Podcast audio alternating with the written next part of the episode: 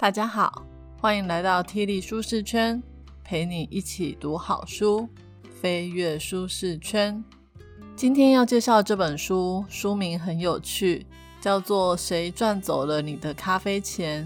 不知道你一听到这个书名的时候有什么联想？我一开始看到这个书名的时候，我以为是在讲心理学这一类的主题，在讲说我们因为不太懂心理学的战术，被人家赚了很多咖啡钱都不知道。我完全是因为书名很有趣才买这本书的，没想到这本书原来是在讲经济学。听到经济学，你是不是想要把 Podcast 关掉了？请再给我几分钟的时间，挽回一下。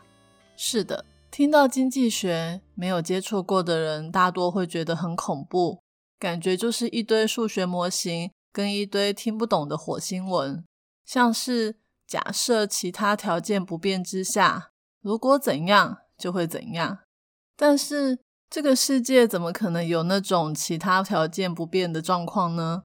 所有的事情发生都是牵一发而动全身，哪来的经济学中完美的模型呢？如果你也是这么想的话，那你更要看这本书。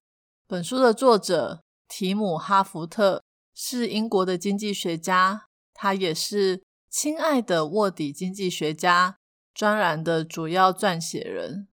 什么是卧底经济学家呢？卧底经济学家就是。他们生活在真实的世界，可是呢，却可以用经济学的理论来解释这个世界，提供读者呢一种很亲切的学习经济学的方式，让你可以从日常的生活中就可以体验出经济学到底在干嘛。也就是说，一直以来大家都觉得经济学家会把一个简单的事情买卖想成抽象的经济模型。或者是搞个数学公式来描述说明，但是这种火星文一般人真的很难吸收消化，以至于很多人看到经济学就很怕。不过奇怪的是，明明经济学就是在解决这个世界上各种经济的问题，如果这门学问大家都害怕去理解的话，那不就等于把经济学限缩在少数搞得懂的人身上呢？这样子的话，就有可能发生我们被那些懂的人玩弄在鼓掌都不知道。所以，作者这个卧底经济学家的责任，就是想要用简单的文字，把理论再还原成一般人能读得懂的解释，让你可以学习用经济学家的角度来看世界。这本书呢，总共有十章，探讨了超多经济学的议题。但是我只会挑其中三个比较容易理解，也是生活中比较常遇到的经验，来跟大家介绍这些背后的经济学主题。希望你可以从揭开日常生活的经济学秘密中找到乐趣，而且保证听完之后你会发现啊，经济学原来是在讨论这些东西啊，听起来也不难嘛。所以本集的 Podcast。将为你带来以下三个部分：一、谁赚走了你的咖啡钱；二、超市不想让你知道的秘密；三、买中古车上馆子为什么老是踩雷？讲到咖啡品牌，应该很多人第一个联想到的就是星巴克。不知道大家有没有注意到，星巴克的地点总是在捷运附近。像我的公司在南京复兴站那边有一个分部，每次去那里的时候，就会发现，在南京东路跟复兴北路那个十字路口，有一家总是人多到满出来的星巴克。如果从捷运出来的话，就在三号跟四号出口，走路不到一分钟就到了。不止南京复兴站有一个位子极佳的星巴克，我查了 Google 地图。光是台北车站那个区域就有四家星巴克，分别坐落在台铁、捷运、机捷中旅客最主要会经过的通道上。就连我住的新店大平林站一号出口一出来，也有一家星巴克。大家可以观察一下，你家附近的星巴克是不是刚好都开在人来人往的绝佳地点呢？大家应该或多或少都有喝过星巴克的咖啡或饮料吧？说真的，蛮贵的，一杯大杯的美式就要一百一十块，跟小七比起来贵了一倍以上。虽然很贵，但是每天一早上班的时段，还是有满满的人潮在等着买咖啡。是特别好喝吗？或许吧。但是有比小七好喝一倍以上吗？所以才可以卖这么贵吗？不是的，贵不贵跟好不好喝只有那么一点点的关系。会卖这么贵，主要是因为每天从捷运出来的人都赶着要上班。虽然一杯大美式要一百一，但是一杯咖啡的钱，工作一下子就可以赚回来了。大家也不太想为了省那几块钱，早上八九点。还要浪费时间到处去找更便宜的咖啡，也就是说，星巴克是最方便的咖啡。如果来看一下咖啡的成本结构，或许可以帮助我们了解到底是谁赚走了你的咖啡钱。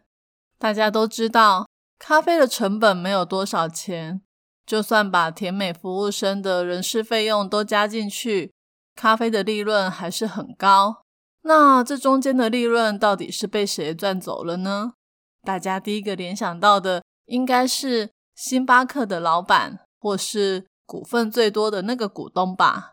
但真正的答案可没有这么简单，因为如果星巴克真的好喝到大家都非常想要花高价来买的话，那他为什么要把店面开在人潮最多的捷运站出口？或是人来人往的十字路口呢？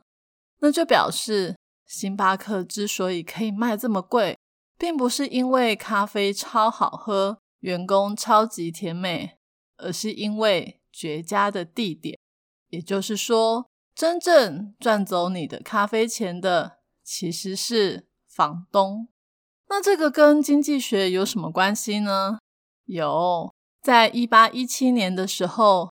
有位超有名的经济学家李嘉图，他所提出来的地租论就点出了一个现象，那就是谁掌握了稀有性，谁就有溢价优势。让我们把时间先拉回两三百年前，想象一下，一片广大的土地中住着十个拥有土地的地主。有一天，突然来了一个年轻有为的农夫。想要付租金来租一亩良田种菜，这时候呢，这些地主虽然知道一亩良田可以种出多少菜，但是却不知道这个田地的租金要收多少。大家想想，这片土地有十个地主，他们各自拥有好几亩的田地，但是农夫只有一个人。这时候，每个地主应该会想说。租金不要太贵，不然一贵的话，农夫就会去租别人的土地，有钱收总比没钱收好，所以意思意思就好了。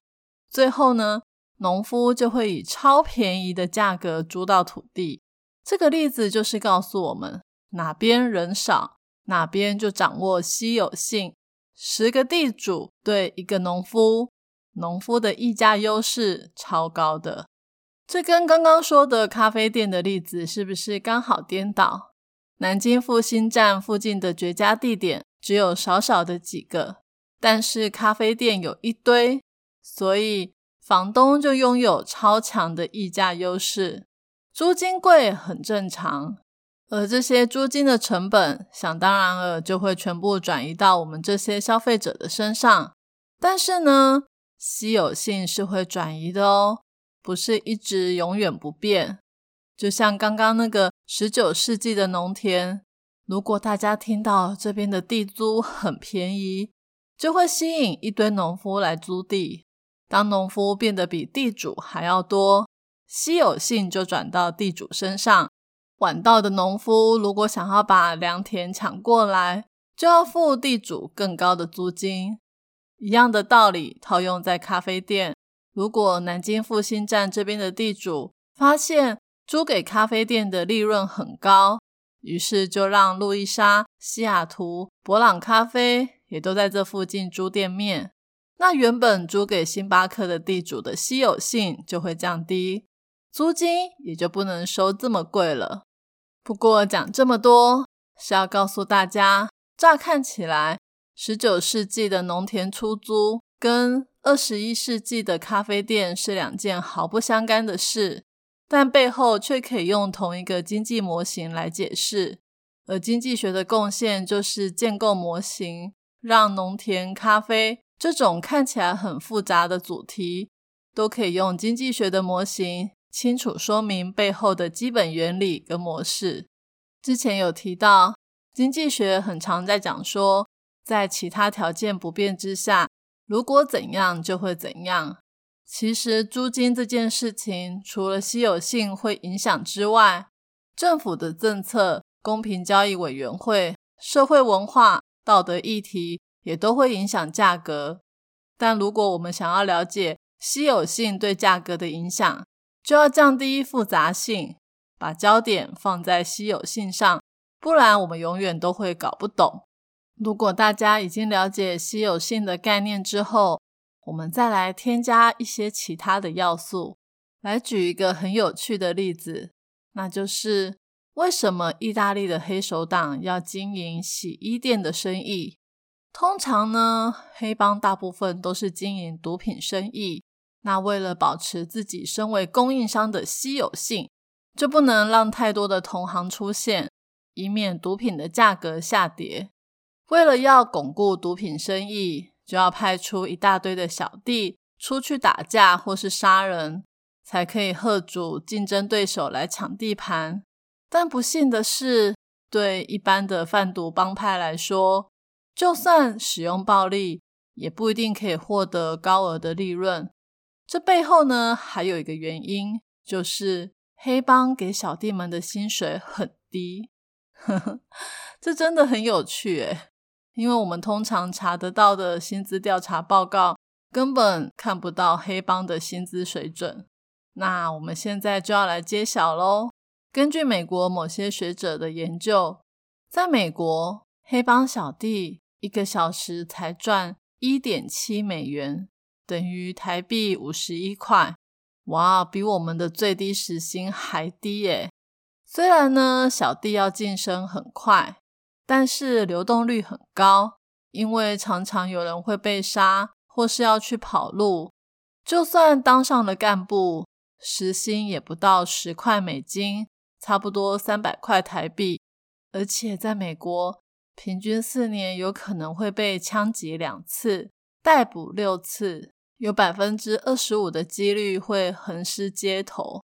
哇，这生意真的是拿命在换的诶而且人命好不值钱哦。如果呢，黑帮一直没有办法跳脱低薪的命运，那这个行业就会消失不见。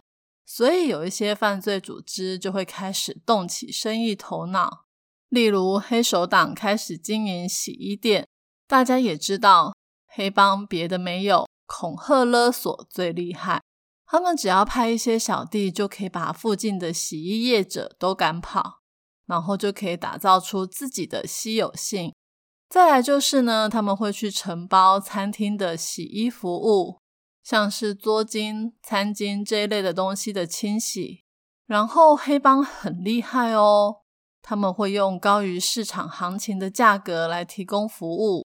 为什么他们可以跟餐厅收这么多钱呢？明明就已经把竞争对手都吓跑，创造了稀有性，但是这样还不够，因为有一堆小弟要养，所以黑帮就会跟这些餐厅说。你应该不希望我派几个小弟每天去你的餐厅坐坐吧？如果不想的话，就乖乖的付我高额的洗衣费。大家有没有觉得这个场景好像在香港古惑仔电影中出现过？其实这一笔比一般行情多出来的洗衣费，你就把它当做是保护费就对了。不然的话，黑帮也是很难经营下去的。这个例子呢，就是要告诉我们。一个市场能不能一直创造利润，除了打造稀有性之外，还要考量市场环境、政策的因素。不然，就算是高获利的毒品事业，如果没有找到安全的赚钱方法，也不可能赚大钱哦。这个就是我们今天讨论的第一个主题：谁赚走了你的咖啡钱？之后你就不会再说星巴克的咖啡也太暴利了吧？钱都被老板赚走了。真正赚走你咖啡钱的是掌握稀有性的人。这个就是经济学，有没有比想象中简单很多呢？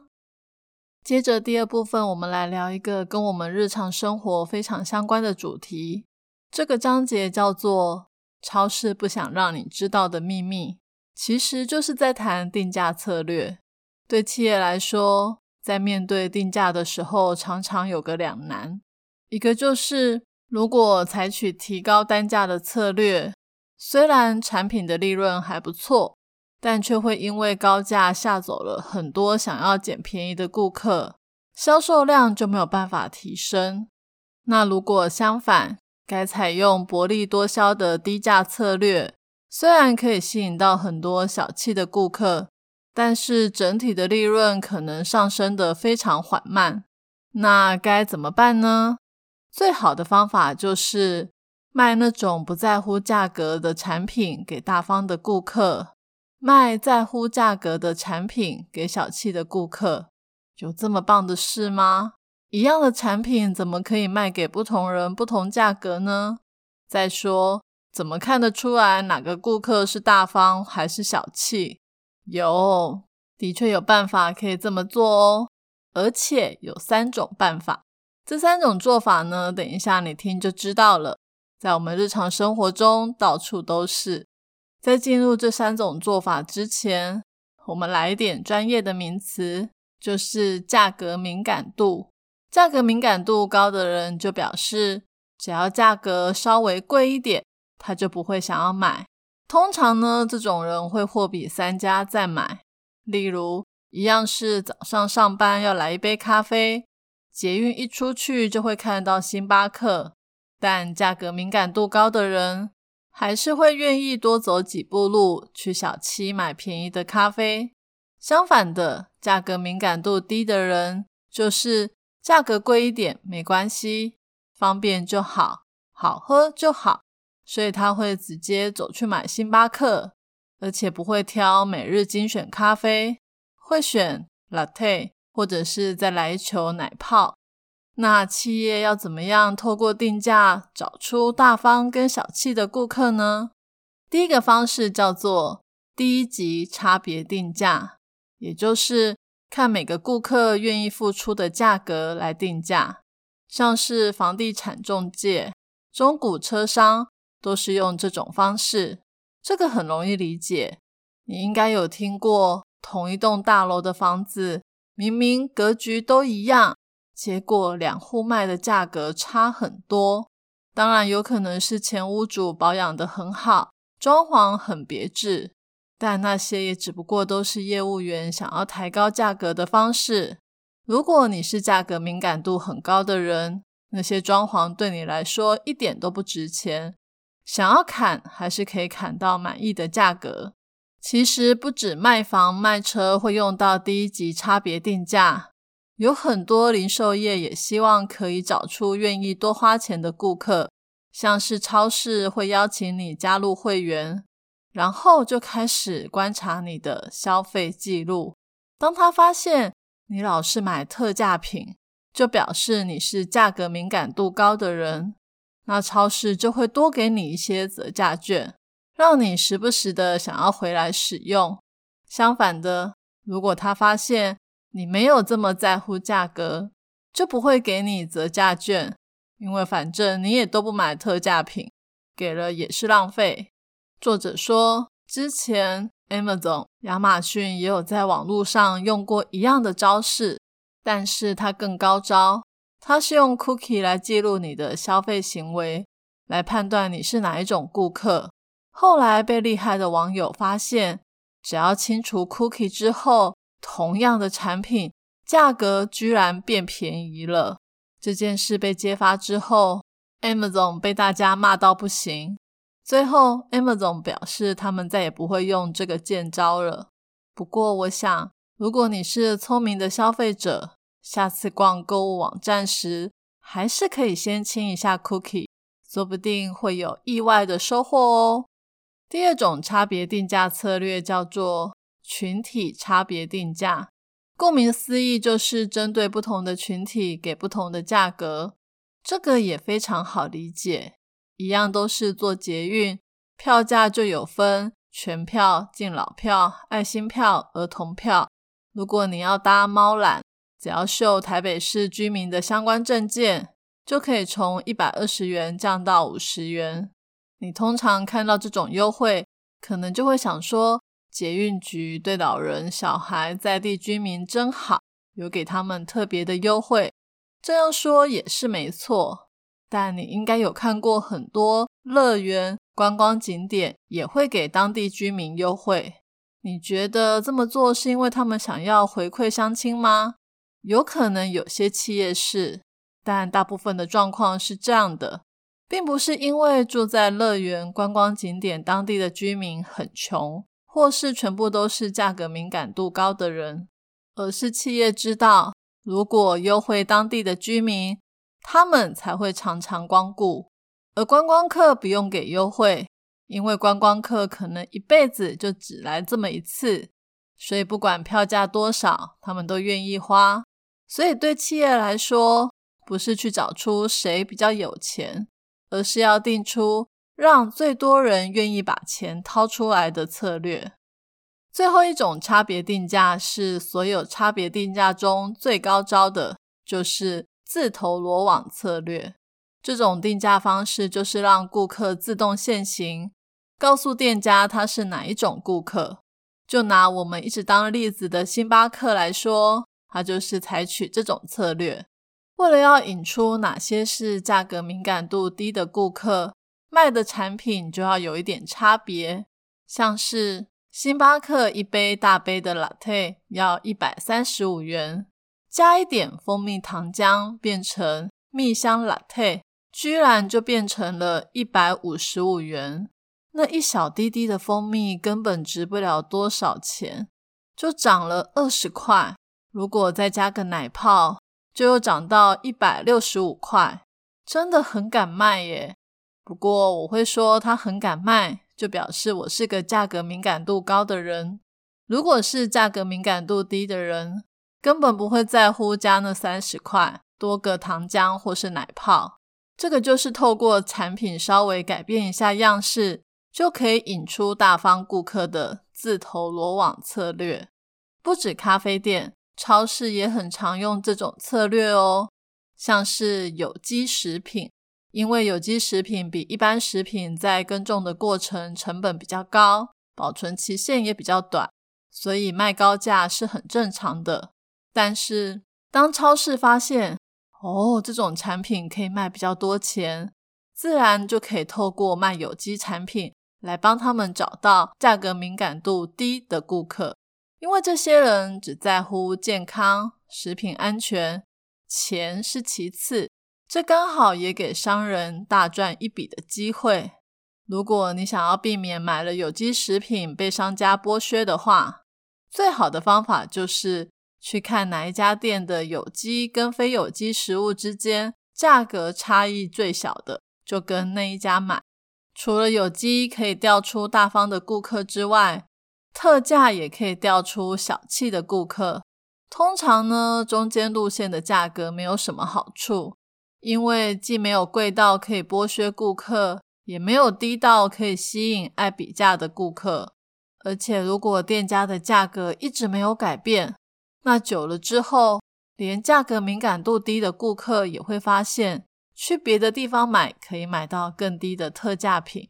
所以，商家是不会固守高价或是低价，而是在两个极端中间跳来跳去。这也难怪。每次我逛超市的时候，都觉得这些价格是怎么回事？整天换来换去的，店家不累吗？常常发生的就是 A 东西在家乐福很便宜，在全联很贵；而 B 东西呢，在家乐福很贵，在全联很便宜。但是如果每一样都要货比三家，也太累了，干脆就只看特价品。特价品应该会比其他超市便宜吧？作者教我们，如果要在超市购物取得胜利的话，就是要多观察，看看各种产品在不同超市的定价。如果你懒得观察，就表示你没有省钱的需求，你就不是价格敏感度高的人。再来就是把特价当作是正常的定价，把平常的定价当作是特价的加价，也就是说。买特价品是最聪明的消费者，也就是我喽，哈哈。最后一个要跟大家介绍的是，为什么买中古车上馆子老是踩雷？这部分要聊的是资讯不对称。资讯不对称听起来好像没有很难理解，但这也是经济学要探讨的领域吗？是的，如果资讯不对称的话。会造成市场失灵哦。两千零一年的时候，乔治·艾克罗夫还以资讯不对称方面的研究获得了诺贝尔经济学奖。什么是资讯不对称呢？我们可以拿中古车市场来说明。在中古车行里，有好车也有烂车，而且有个很特别的状况是，只有卖家非常清楚车况。而买家对车子的资讯完全不知道，这就是资讯不对称。那假设在市场中有一半是好车，有一半是烂车，而买家最多愿意花十五万买一部好车，那好车的卖家呢，也希望车子最少要卖十二万。倘若买家幸运的遇到好车的车主，成交价就会落在十二到十五万之间，但是因为资讯不对称，这个市场存在着很大的风险，也就是你有一半的几率会买到烂车。烂车是只要卖得出去就好，不管多少钱都可以成交。但你想想，进到中古车行的买家也不是笨蛋，他知道市场中有一半好车，一半烂车。所以他一开始绝对不会出十五万去买车，而是会把价格乘以百分之五十的几率，变成七万五去出价。但是对卖方来说，市场不是百分之五十的几率，而是百分之百的几率。卖方绝对知道现在要卖的这一台车是好车还是烂车。如果是好车，一定会觉得七万五也太少了。不肯低价出售，所以没有办法成交。但是反过来说，卖方如果知道现在要卖的这一台是烂车，就会觉得七万五也太棒了吧，马上成交。假如你是买方，你到处出七万五来买车，永远只会买到烂车。那你说买方是笨蛋吗？也不是，因为当资讯完全不对称的时候。买方才不会想要进入这个市场当冤大头去买烂车呢。所以，当双方的资讯完全不对称，这个交易市场根本就不会存在。其实，不止卖中古车有这样的问题，去餐厅吃饭也会有这样的问题。你还没有踏进去餐厅之前，怎么知道东西好不好吃？踩到雷是正常的。又或是保险。保险员怎么会知道你是健康还是有病？如果你刻意隐瞒，买了一大笔保险，为了要赚保险金，他也不知道。那为什么中古车行现在还是有人在经营？好吃的餐厅也是生意越来越好，保险业不止没有倒，还赚钱如流水呢？那是因为资讯从完全不对称，渐渐转成对称。卖方的资讯落差可以透过一些方式来缩短。举例来说，好的中古车行为了要证明自己卖的是好车，一定要对买家传达一些资讯，让买家知道他们是良心店家。而这样的资讯必须是不好的中古车行没有办法提供的，或者是要付出极高的代价才能提供，像是。好的中古车行可以去搞一个超级豪华的汽车展示空间。这个举动所传达的讯息是：这个中古车行有决心长期稳定的卖高品质的车，不然的话根本不会砸大钱去投资汽车展示间。而且那就表示他不怕你买完之后不满意上门，因为他的展示间成本很贵，总不能怕顾客上门算账就说搬就搬吧。通常不好的中古车行才不会搞一个高级展示空间，因为他卖完车后就怕不满意的顾客回来客诉，应该要赶快转移阵地才是。除了中古车行之外，餐厅的评价也是。自从有了 Google 地图之后，让我们缩短了跟餐厅之间的资讯落差，就比较不会担心出去吃饭踩到雷。保险也是。因为医疗越来越发达，业者可以请你付个健康检查报告，来衡量你应该要缴多少保费。在资讯不对称这一章，作者还提了很多，因为资讯不对称可能会有政府失灵、道德危机的状况发生。这个部分就有点深奥了，就留给想要一探究竟的读者买书回来研究看看喽。今天的说书就说到这里，最后来讲一下看完这本书的感想。这本书总共有十章，内容非常的丰富，有谈到赛局理论、两千零八年的金融海啸、自由竞争、贸易保护政策，甚至有讨论到中国如何致富。如果你也对这些经济学的主题有兴趣，非常建议你把这本书买下来。会让你之后跟朋友讨论经济学议题的时候变得谈笑风生、幽默潇洒哦，也可以让你对这个世界的经济运作有更多的认识与理解。这本书当然也是有一点小缺点，就是他举的事件很多都是在西方国家发生的。倘若你不清楚这些事件的来龙去脉，一开始会看不懂。如果是这样，也不用担心。边看边 Google 就好了。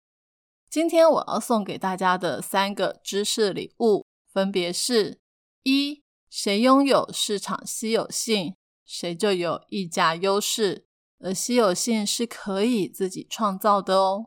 二、最厉害的差别定价就是让顾客自动现身，大方的顾客买贵的产品，小气的顾客买便宜的产品。三。资讯完全不对称的市场是无法运作的，缩短资讯落差，考验着买卖双方的智慧哦。我已经把今天所有的重点内容都放在我的部落格 podcast 的说明栏有连接哦。这一集的题目是：听完了这本书，有让你对经济学有不一样的看法吗？欢迎你留言跟我分享你的看法。愿上帝帮助我们。在理解任何学问或理论时，可以加入更多的生活经验，让知识变得平易近人，也让知识可以传递到更远的地方。体力舒适圈，一周一本好书，我们下周见，拜拜。